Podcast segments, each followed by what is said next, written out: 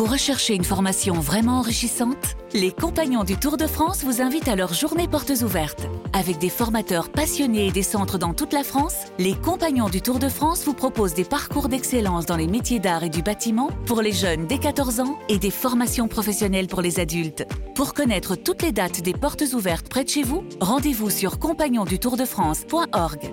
Les Compagnons du Tour de France, la transmission des savoir-faire.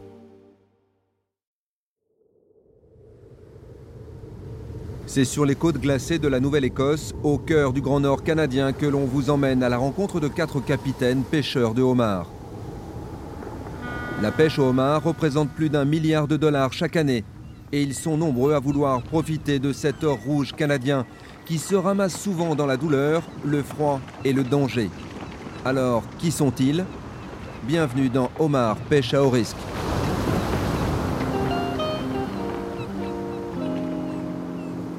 Fraîchement débarqué du Maine aux États-Unis, Holly, l'un de nos quatre capitaines, a posé ses valises et ses casiers sur les quais de Lunenburg il y a peu.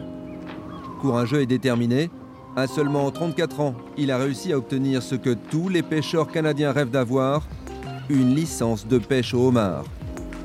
Son prix? 500 000 dollars. Alors depuis deux ans, le jeune capitaine du Muscoot se bat comme un lion pour s'en sortir. Dans ce petit village où l'on n'aime pas forcément les nouveaux, qui plus est quand ils ne sont pas pêcheurs de père en fils.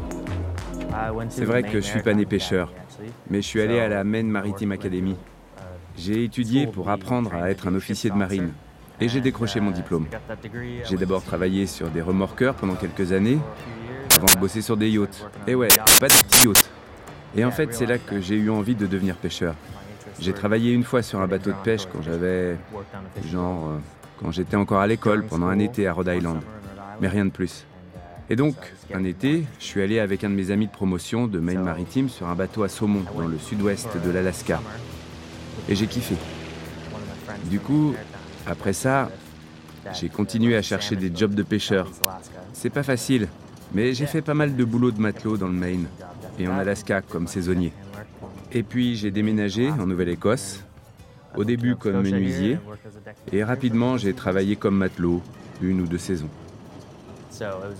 Ça, c'était il y a 4 ans. J'étais jeune, je bossais à fond. J'avais même pas 30 ans.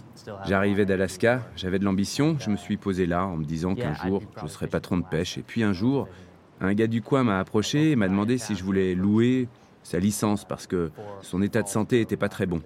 À l'époque, je regardais un peu partout à la recherche d'un boulot, alors forcément, quand il m'a fait cette proposition, je pensais que c'était une blague, parce que c'est très compliqué d'avoir une licence. Et quand on n'est pas d'ici, c'est vraiment dur de créer cette connexion avec quelqu'un pour qu'il ait envie de vous louer son permis de pêche. Obtenir ce truc, c'était une aubaine. Ça n'arrive jamais normalement. C'était mon jour de chance. Bill, le type s'appelait Bill. Il m'a pris sous son aile. Et donc j'ai loué sa licence pendant deux ans, ce qui représente quand même un risque. Ça coûte cher et ça peut mal se passer. Faut trouver l'argent, les gens se demandent d'où tu le sors, tu te regardes bizarre en ville quand t'es pas d'ici. Pour moi, c'est c'est un processus d'apprentissage, un long processus. Je n'en suis qu'au début. Et puis, entre nous, je n'avais pas de grandes attentes au départ. Je me disais juste, je veux faire ça parce que c'est sympa. Alors j'ai maintenu le cap, j'ai bossé et je me suis bien débrouillé la première année. Une réussite qui en a étonné plus d'un, à commencer par sa famille installée dans le Maine, l'autre grande réserve de homards. C'est sûr, quand je leur ai dit je pêche des homards en Nouvelle-Écosse, ils ont halluciné. Je me rappelle une fois, j'étais juste descendu aux États-Unis, dans le Maine, pour voir ma famille pour Thanksgiving. Je venais de commencer la pêche. Et un matin, je suis parti avec les voisins de mes parents qui pêchaient beaucoup de homards. C'était deux frères qui étaient assez hardcore, si vous voyez ce que je veux dire. Et puis, je suis allé boire des coups après le dîner de Thanksgiving, et dans le bar, tout le monde me disait Pourquoi ils t'ont laissé pêcher avec eux? Dans le Maine, tout le monde est plein d'a priori. Ils sont persuadés que quelqu'un qui vient de Nouvelle-Écosse n'est pas capable d'affronter les conditions humaines et ne tient même pas 10 minutes dans les tempêtes. Les gars me disaient Si t'étais venu de Nouvelle-Écosse pour pêcher ici, on t'aurait dégagé.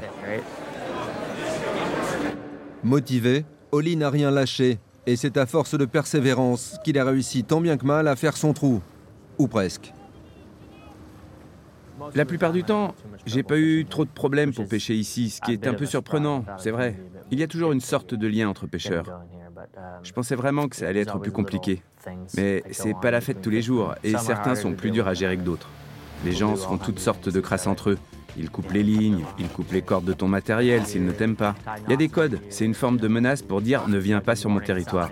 Les plus durs peuvent aller jusqu'à casser ton moteur. Ils t'entourent en remontant les lignes. Leurs cordes se foutent dans ton hélice et ils tirent comme des barjots et te pètent le moteur. J'ai déjà vu des gens faire ça. Ou alors quand je remonte une ligne où il y a 10 pièges, 10 casiers, il manque les deux derniers, disparus comme par magie. Et quelques jours après, je retrouve mes deux pièges au milieu de nulle part. Ou alors j'en retrouve qu'un seul sur les deux. Des incidents qu'Oli a appris très vite à décoder. Chaque problème dans ce milieu est un enseignement. À votre avis, est-ce qu'un casier se décroche tout seul et se déplace plus loin avec ses petites pattes Évidemment, c'est fait exprès pour me faire comprendre d'aller pêcher ailleurs. Ça arrive tout le temps. C'est des sortes de menaces qu'il faut rapidement comprendre. Il y a des territoires où il ne faut pas s'aventurer. J'ai déjà eu un gars qui défaisait mes nœuds la nuit. Ça a duré un long moment. Je retrouvais mes casiers un peu partout. À chaque fois que tu perds ton attache, tu dois aller la retrouver. C'est l'enfer. Et même si tu sais qui c'est, à mon niveau, tu ne le dis pas. Quand tu es jeune ici, tu ne regardes personne réellement dans les yeux, tu vois. Tu es juste là, tu bosses, tu vois un bateau passer, tu fais comme si tu le voyais pas. La pêche, c'est une compétition. C'est vraiment la course pour gagner avant les autres. Mais c'est normal. Quand tu pêches au casier, ce que tu prends, l'autre ne le prend pas. Donc c'est la compète. Que ce soit pour les crabes en Alaska, les langoustes ou les homards. Parce que tu as des enjeux, des enjeux de territoire. Alors que si tu pêches le maquereau au filet ou autre chose au filet, dans l'eau, bah, tu peux être plus ou moins partout. Mais avec le homard, tu as ce truc de territoire des fonds marins qu'au bout de quelques années, tu imagines être à toi. C'est dingue, mais les gens s'imaginent qu'ils possèdent le fond, que c'est à eux. Et ils pensent un peu comme ça, et ils y croient. Quand j'ai commencé, des gens me disaient Suis les bons gars, ceux qui sont sympas. Suis les gars qui sont les meilleurs pêcheurs. D'abord, c'est dur à savoir qui est le meilleur. Les gens ne disent pas ce qu'ils ramassent, et puis le conseil de me dire euh, Suis ce gars ou celui-là, c'est pas le meilleur des conseils. Parce que le mec que tu connais en ville, il n'est pas le même sur l'eau. Il te dit plein de conneries quand tu démarres. Si tu veux mon avis, ne suis personne, mais sois attentif à ce que font les autres. Tu ne peux pas suivre quelqu'un parce que tu vas t'en faire un ennemi très rapidement, même si c'est un gars sympa dans la vie. Alors, sois attentif et observe. Surtout le premier jour, c'est crucial. Les premiers jours, les pêcheurs réalisent les plus grosses prises de la saison. Alors la tension est à son maximum. On prend énormément de homards au début. C'est pour ça qu'il y a beaucoup de tension en novembre. Tu essaies de garder ton calme, mais c'est compliqué. Il y a beaucoup d'enjeux, surtout pour des mecs comme moi, ceux qui ont de gros prêts à payer. Tu rates le départ de première semaine, tu plantes ta saison. J'ai beaucoup de dettes, faut pas que je me plante. Mais bon, le vrai secret, c'est de bosser plus que les autres. C'est comme ça que ça marche. Personnellement, j'aime vraiment pas cette pression qu'on a le jour de l'ouverture de la pêche. Et pour dire la vérité, je déteste ce moment. Je flippe, c'est la guerre. J'aime vraiment pas ça dans la pêche au homard. Il faut dire que les sommes en jeu sont énormes, entre le prix de la licence, le prix du bateau et le matériel. Imaginez que vous investissiez un demi-million de dollars. Il y a de quoi flipper. Il y a des gars qui héritent de leur père ou de leur grand-père qui leur a légué une licence, voire deux. Ceux-là, ils sont calés, ils sont tranquilles. Je dirais même sans la pression des banques. J'ai quelques potes qui ont eu une licence et un bateau récemment par leur père. Juste gratos, pas de dette. Mais ils s'arrachent quand même pour se payer un nouveau truck, une belle maison. L'argent s'appelait à tout le monde, même quand t'en as. Faut faire avec. Dans mon cas, il n'y a rien de gagné. Quand j'ai commencé à pêcher, c'est ce que tout le monde m'a dit. Tu sais, t'as pas fini de galérer. Ils me disent, bah, tu sais, c'est une façon de vivre. C'est ça qui me plaît. C'est pas juste un boulot.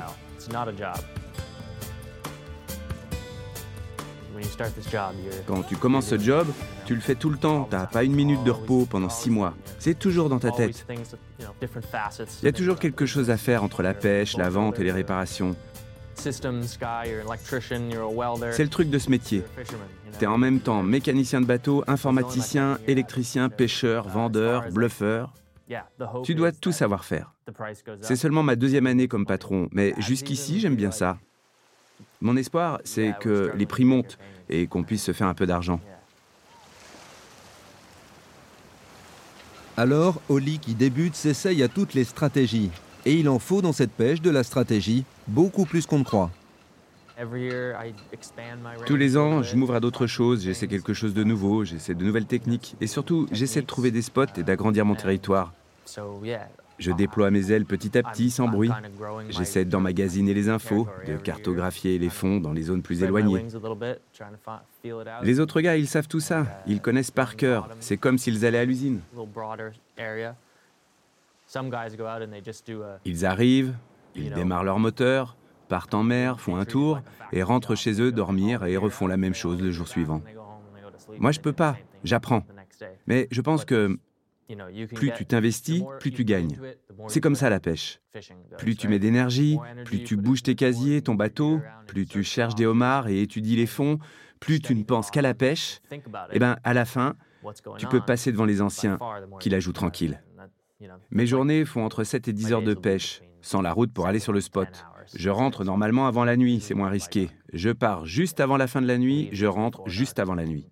Ce boulot est crevant, tu fais beaucoup de gestes répétitifs, donc tu dois avoir une bonne endurance.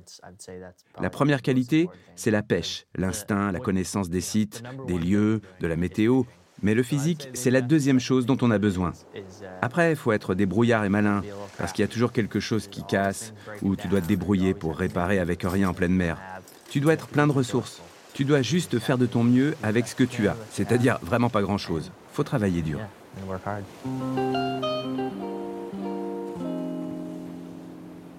Pour sa deuxième saison, Oli redouble d'ambition et pour lui cela ne fait aucun doute, il sera encore meilleur. Je suis fier d'être pêcheur. Et c'est vrai que je sens que, que je pourrais être bon et avoir du succès. Être parti de là où je viens et être où je suis, c'est pas mal. Et ça me fait aimer ce boulot. Je suis libre et l'indépendance, ah, ça me correspond. Retrouvez Oli et les autres pêcheurs sur RMC Découverte. Nous les avons suivis pendant six mois durant l'hiver polaire du Grand Nord canadien.